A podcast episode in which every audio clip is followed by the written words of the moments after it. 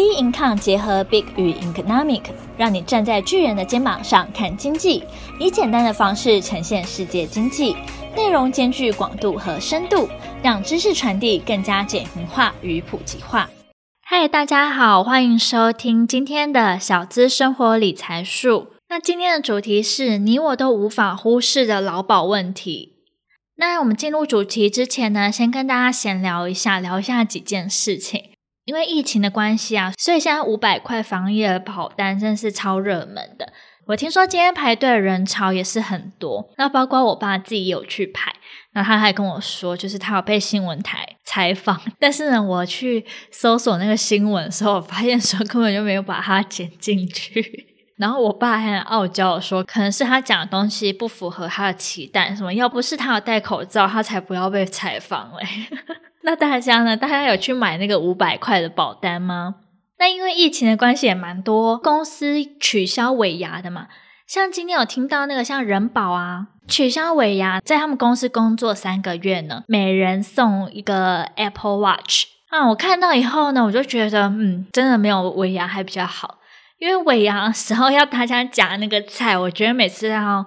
夹那个菜的时候就还蛮尴尬的。而且我的偏财运还蛮差的，我觉得如果说是这种大型的尾牙要抽奖的话，我觉得肯定都抽不到我，所以呢，干脆呢还拿一台 Apple Watch 还比较好。那大家呢，大家是喜欢吃尾牙还是取消尾牙拿一台 Apple Watch 呢？再来的话是跟大家分享我昨天看到的影片，拜登上任嘛，那川普下台。那重点呢，不是大家瞩目型的焦点啊，不是川普，也不是拜登，而我今天要讲的主角是川普的夫人梅兰妮亚。就有网友做一个影片，说川普上任的时候，梅兰妮亚讲话的时候呢，都完全没有笑容，并且在任期期间，其实大家想看看，真很少看到梅兰妮亚有笑容过诶。但是在川普下台然后演讲的时候呢，哇！我看到梅兰妮亚笑得好开心哦，而且呢，她是原本是戴着墨镜，然后还把墨镜这样摘下来，然后那样一抹微笑，然后跟大家谈话。那影片有个注解，好像就是说，哎，下班了，下班了，很开心的表情。但我觉得他这样拿下墨镜，那微笑的样子，好像是拿到格莱美奖一样。那很多网友也说，梅兰妮亚呢就可以回她的山庄，然后开派对，可以好好的购物，觉得蛮好笑的。他根本就不想要住在白宫里面，现在离开白宫了以后，好像我们平常上班族啊、打工人下班时拥有那个笑容。好了，那我们现在回到我们的重点，讲到我们一般上班族啊，或是打工人，平常每个月啊拿到薪资的时候，是不是常会觉得说，嗯，劳保呢就是切走你一块的薪水，而且整个薪资数字啊就不是整数，我觉得有时候看起来就是很阿杂诶，然后又一直听到二零二六劳保要破产，我们听众应该到二零二六年的时候都还没有要退休吧？因为很多人都会觉得这样子劳保缴下去的意义到底在哪里啊？我不知道各位有没有同样有这种疑惑？诶，其实年改呢是常常都在吵，好像都是变成一个政党攻击的工具之一。不过也不要因为它好像演变成一种政治议题，然后看到政党常常在立法院那边吵架啊，做什么道具在那边互丢啊。诶，我觉得他们有些做道具都还蛮有趣、蛮好笑的。可是不要因为觉得是政党在那边闹，就忽略这个很重要的劳保议题哦。因为这个议题呢，是关乎到我们的荷包，还有退休的计划。其实现在还蛮多人都觉得说，我们难道说只能就是这样被动等待吗？我自己在爬文的时候看到 PTT 也有人很愤怒，他觉得像是六年级啊、七年级、八年级的人，应该都要非常生气、非常愤怒，因为未来呢，我们是要负担的更多，可是呢，却比以前给付的内容还要烂。那现在付的钱呢，其实是去养那些已经退休的人。而且还不能不付哦，所以他们认为说根本就是一场骗局。所以今天呢，就以一个完整的劳保议题来带大家去探讨了解，说为何改革是非推不可。最主要是因为年金改革如果越晚改，也会越难改；越拖延，改革过程痛苦呢也会越大。包括现任总统蔡英文也曾经讲过嘛，年金改革如果现在不做，马上就会后悔。虽然说啊，我们看二零一九年劳动基金的操盘。绩效呢是有高达十一点八一 percent 诶，虽然这样看起来投资收益还蛮好的，可是劳保的财务状况呢还是每况愈下。甚至呢，在二零二六年的时候，劳保基金年底的余额呢可能会到零诶。其实最主要就是因为保费的收入呢不足支出，在一百零六年的时候就开始出现入不敷出的情况了。劳保局他们其实也有做过一个精算，保险费率啊必须拉高到投保薪资二十七点三 percent 才能平衡，所以负债一直不断高度的扩张。那劳保基金呢，就必须要在投资市场上要追求非常高、非常高的效率，才可以回本嘛。那原本大家都觉得说，哎，把钱呢存在银行是最安全也是保守，但是相对它获利也是非常非常低。所以呢，劳保基金它的资产配置中，它也开始转存金融机构的比例也开始降低了。那刚才有提到，把钱存在银行是最安全、最保守。那相对的，我们今天把钱拿出去外面做投资的时候，虽然说的收益变高，但也因此承担了更多风险。有时候大赚，有时候大赔，反而会造成更大的负债黑洞。所以现在就发生一个情况，就是超低的基金提存率。那什么是提存率呢？这边跟大家解释一下。比如说，如果保险公司预见未来将有一百元的理赔支出，则目前的账面金额就应该提存一百元的准备金。可是呢，劳保基金在二零一九年底的提存率仅有七点一六 percent，那代表什么意思？今天劳工呢要领一百块，但是政府手上只有七块钱呢。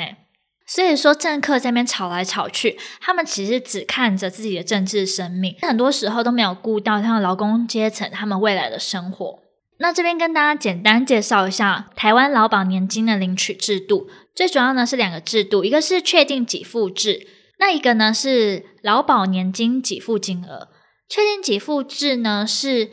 按照那个公式一次性或是分期支付。那劳保年金给付金额呢，是用月付的方式，所以呢，就会等于说平均月投保薪资再乘以保险的年资，再乘以年资给付率一点五五 percent。我们现在来想一下，假设今天小明呢从二十五岁开始工作，平均月收入呢大概是四万五千八以上，那四十年内他共缴的劳保呢是两百四十七万元。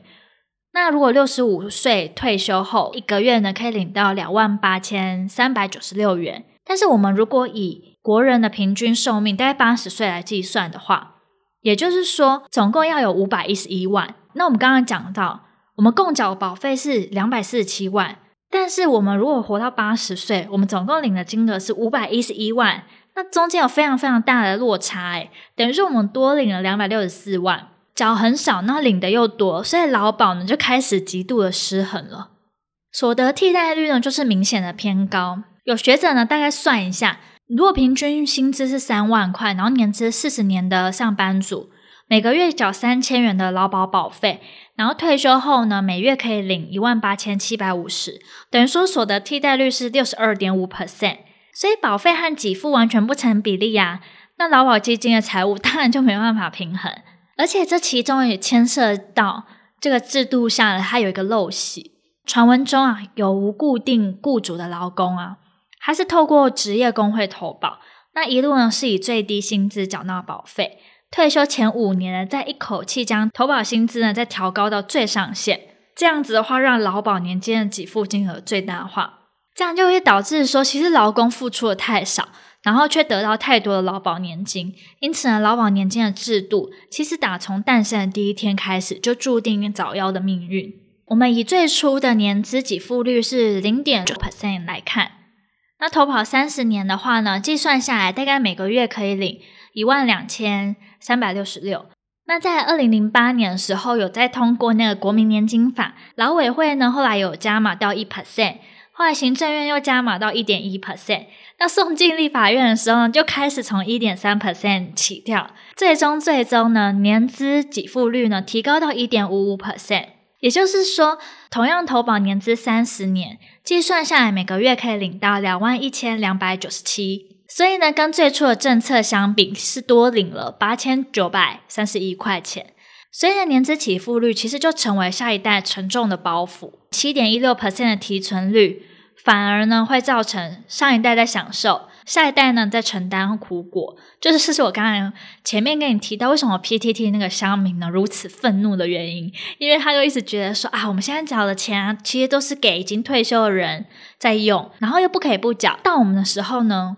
可能都已经破产，可能就已经没了。虽然，目前政府呢改革方向呢，大概有几个面向，像是提高费率啊，或是降低给付水准。政府预算补拨啊，还有提升基金报酬率等等的方向，目前的话是还没有改革嘛？那有些人就开始预测说，改革后的结果，费率有可能是逐年提高啊，像是零点五 percent 到十二 percent，或是提高十八 percent。那给付的条件，当然大家都希望说跟自己的薪资没有什么变化，就是你退休的时候就可以领相同的薪资。不过呢，给付的条件呢，有可能会变成说。给付金额降九十 percent，降到八十 percent、七十 percent、六十 percent，这样不断的降下去，所以这也呼应到我刚刚一直提到那个 PTT 乡民所说的：诶，我们的钱其实越缴越多，那我们的保障呢，变成说没有那么好。那大家一定会想说，这政治议题到底是怎么样？为什么要调涨费率还不涨？为什么这年改还没有通过呢？其实这边就牵涉到政治议题。我们今天一起来想想看，今天如果提高劳保费率，提高的费用是谁来承担？原本劳保费用呢是雇主缴七成，劳工两成，政府一成。那你想想看，这比例提高后，是不是雇主负担最大？那这不是就得罪雇主了吗？那雇主相对他也很精明啊，他就想说，好，那如果你涨的话，那我就把这些费用转嫁到员工身上嘛。所以就变成什么？薪资也涨不动，那这样不就恶性循环吗？薪资都不涨，然后被扣的劳保费还很多。年轻世代的低薪问题啊，也更严重。那这时候，如果谁通过这年改，谁出了这主意，那不就变成大家发泄的对象吗？所以，谁想要得罪这么大一群人呢？那有人说，那不然调降给付好了。可是，如果调降给付的话，就变成说，劳工老年经济生活的保障也跟着降低呀。所以说，等于我们这些年轻世代最后的老年生活，其实很大一部分还是要靠自己储蓄，而不能再靠这些年金了。我觉得其实到头来还是要靠自己，因为我觉得说相信政府这件事是一个假议题，因为你不知道未来政府会怎样改变。而且你想看看，其实每次在改政策或是有什么新政策的时候，政府其实都会有他自己的理由。那他的理由呢，其实不外乎都是牺牲某部分，让其他部分健全啊，希望大家了解。那以大环境来看，似乎是合理，牺牲小部分，让大部分完整嘛。但这种状况下，我们也有可能是属于要被牺牲那方。像之前那个军公教退休金这件事情，相信大家应该都还印象很深刻。那时候军公教也是相信政府嘛，不会想到说会动到军公教的退休金。也没想到说会降低所得替代率，然后减少十八趴。砍这年金的时候，当然是避免破产嘛。整体来看呢，非军公教人一定会觉得说，诶，这也算是很合理嘛。反正军公教的退休金也蛮多的，那减了这些保全大家，那不是很好吗？可是对于军公教而言，有一笔钱整个被抽走，我相信每个人如果原本自己的钱、原本约定好的东西被拿走，都会有一种不爽的感觉嘛。并且军公教也可能会想说啊，干嘛牺牲是我们啊？那我自己就举自己的例子来说，因为我爸爸也是退休老师，不过他其实也是有支持年金改，因为他最主要是觉得说他领这样的退休金对于年轻人而言是很可怜，因为他退休之后他也没有劳动生产力嘛。可是他领的钱呢，却比朝九晚五年轻人这样工作还要多。但是呢，他也觉得说里面有很多就是不合法、不合理的地方。那我就快速举个例子，因为我也不是很了解老师这个职业的状况。像是他们也是看那个年资的状况，然后有多少退休金，然后扣多少退休金嘛。那可是对于已经退休人的而言，他当初并不知道说之后会减少啊。假设说今天年资多个五年，退休金就可以多一点。我相信很多人都会愿意再做一下。但是今天的状况是，根本就不知道未来会不会减少退休金，所以在当下呢，是以正常年纪去退休。那这样的话，不能回头去教书，钱呢就被扣更多。这个状况呢是非常不合理的，因为当初讲好的，然后跟现在完全不一样。所以今日的我们啊，我们这些劳工，会不会有这样的状况呢？假设我们在工作啊，到退休这几年当中，可能突然间改变老板，或者说我们退休之后突然间改变，那这时候大家是不是很措手不及？因为跟原本的规划根本不一样啊！但是呢，却无力改变这些，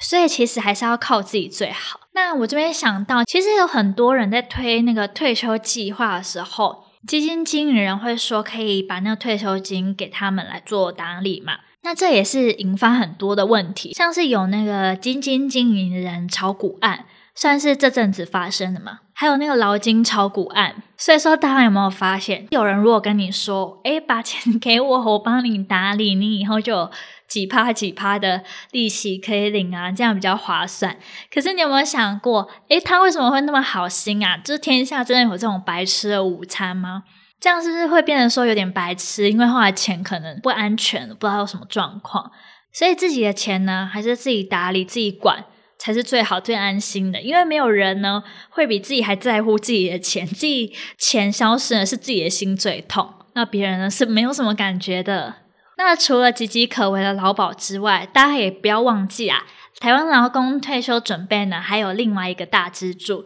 就是劳退。所以，所有的雇主啊，需要每个月替劳工提拨六趴工资进入个人退休金专户。那它跟劳保是两种完全不同的制度。不过呢，随着劳保破产时间好像慢慢逼近，那过去因为劳保过度给付而被掩盖的劳退提拨不足的真相也慢慢浮出水面哦。所以建议个人呢，可以提高劳退提拨为重要的配套措施。那劳退基金啊，有保证两年期定存利率、报酬率的保证，因为是自己的钱很重要，而且老年生活不知道遇到什么状况，你也不知道说你会不会生小孩啊，或者小孩会不会养你啊？靠山山倒，靠自己最好。对于自己未来的规划呢，一定要采取行动，不然到头来受害的话呢，也是自己。那今天的节目呢，就到这边结束。那大家有什么想跟我们分享的，可以到我们的脸书专业或是 Instagram 直接跟我们做交流分享。那我们下期节目见喽，拜拜。